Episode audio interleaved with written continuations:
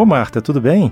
Tudo bom, Beto? Marta, eu estava pensando, papel de mãe é um papel tão bonito, né? tão importante, e muitas vezes a gente, quando convive muito com ela, parece que passa, a gente não percebe a delicadeza desse papel de mãe, né? É a importância, né, que a mãe, a mãe tem uma influência enorme na vida das pessoas, até pela ausência da mãe, né? Até a ausência da mãe vai afetar muito. É uma, é uma figura com uma, uma incrível é, influência, né? É, eu, sinto, tá eu sinto pena, é... sabe? Eu sinto pena às vezes da pessoa que só descobre o valor da mãe depois que perde a mãe. Que perde a mãe. Né? Porque aí já não é tem mais, já não existe mais esse diálogo com a figura da mãe, né?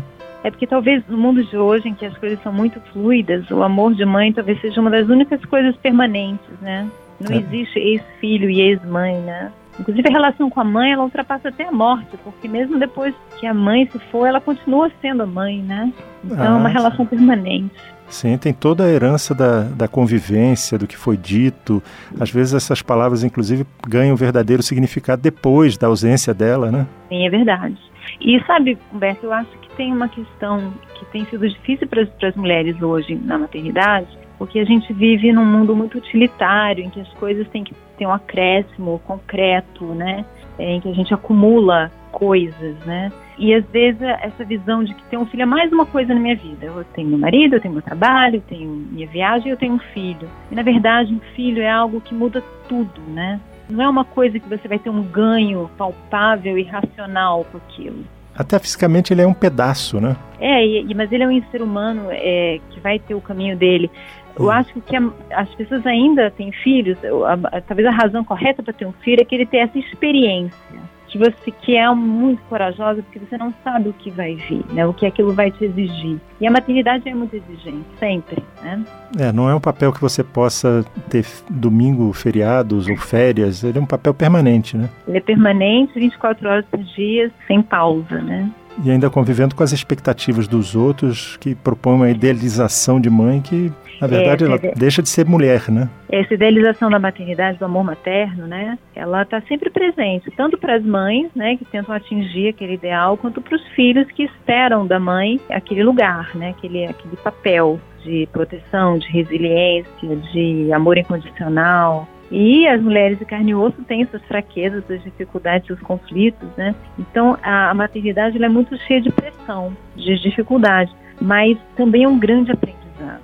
Mas é uma vida de expectativas também, né? É, não só do papel que você está realizando como mãe, mas também de como é que vai ser isso na concretude, assim, no sentido do filho que está caminhando. Como é que isso vai acontecer?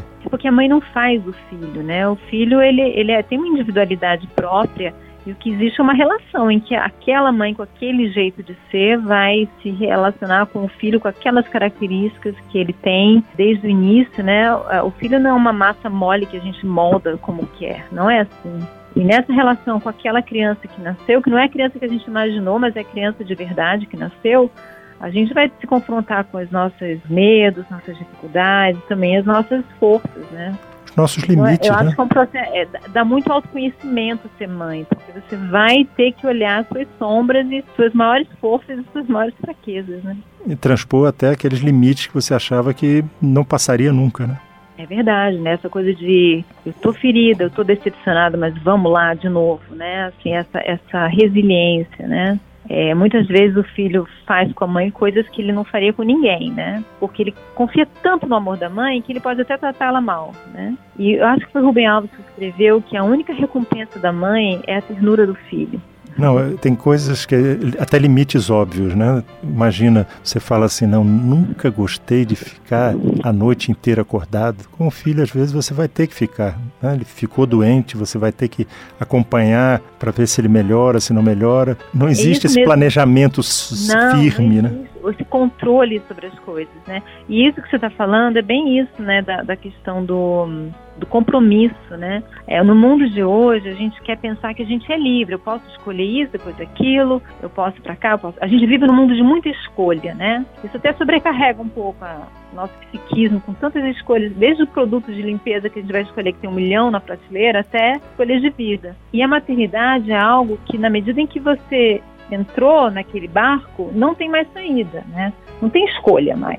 você vai ter que ir até o fim. Eu acho que isso assusta muito, né? Mas por outro lado, eu acho que as pessoas continuam a ter filhos porque de alguma forma esse desejo de algo permanente também existe. É verdade. É um compromisso, né?